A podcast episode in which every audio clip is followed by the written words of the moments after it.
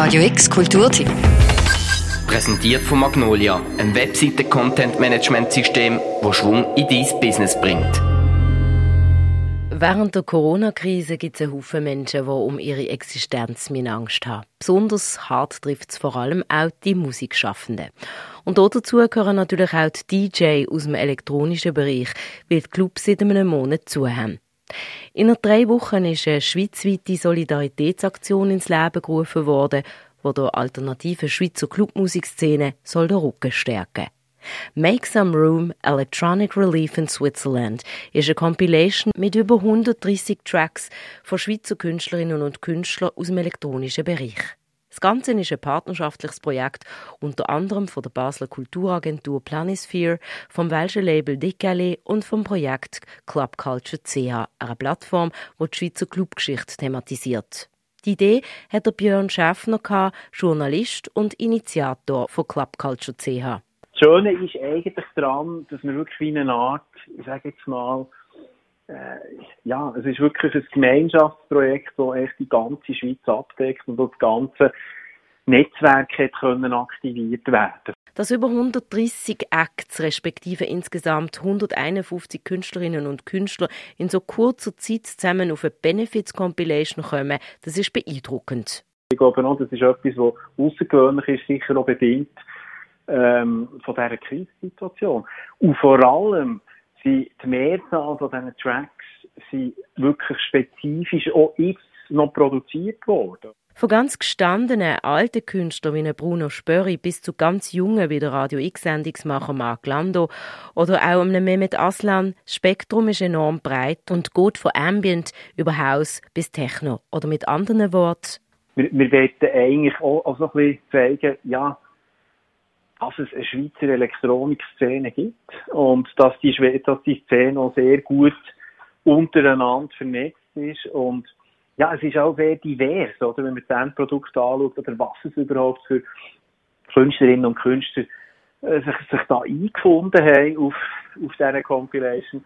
Äh, also ich tue immer noch. Und für mich persönlich ist es auch eine Compilation von Entdeckungen. Vom Erlös von dieser Compilation, wo jeder so viel spenden kann, wie er möchte und kann, geht 100% an die Künstler, sagt der Björn Schaffner. Die restlichen Kosten, die müssen wir noch zusammentragen oder so, die, da sind wir noch nicht ganz zu Boden.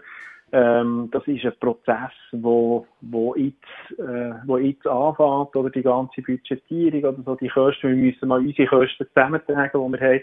Aber auch dort ist es so, ähm, unsere Vergütung, unsere, unsere projektinterne Vergütung, die, äh, die erfolgt auch nach dem Prinzip von Solidarität.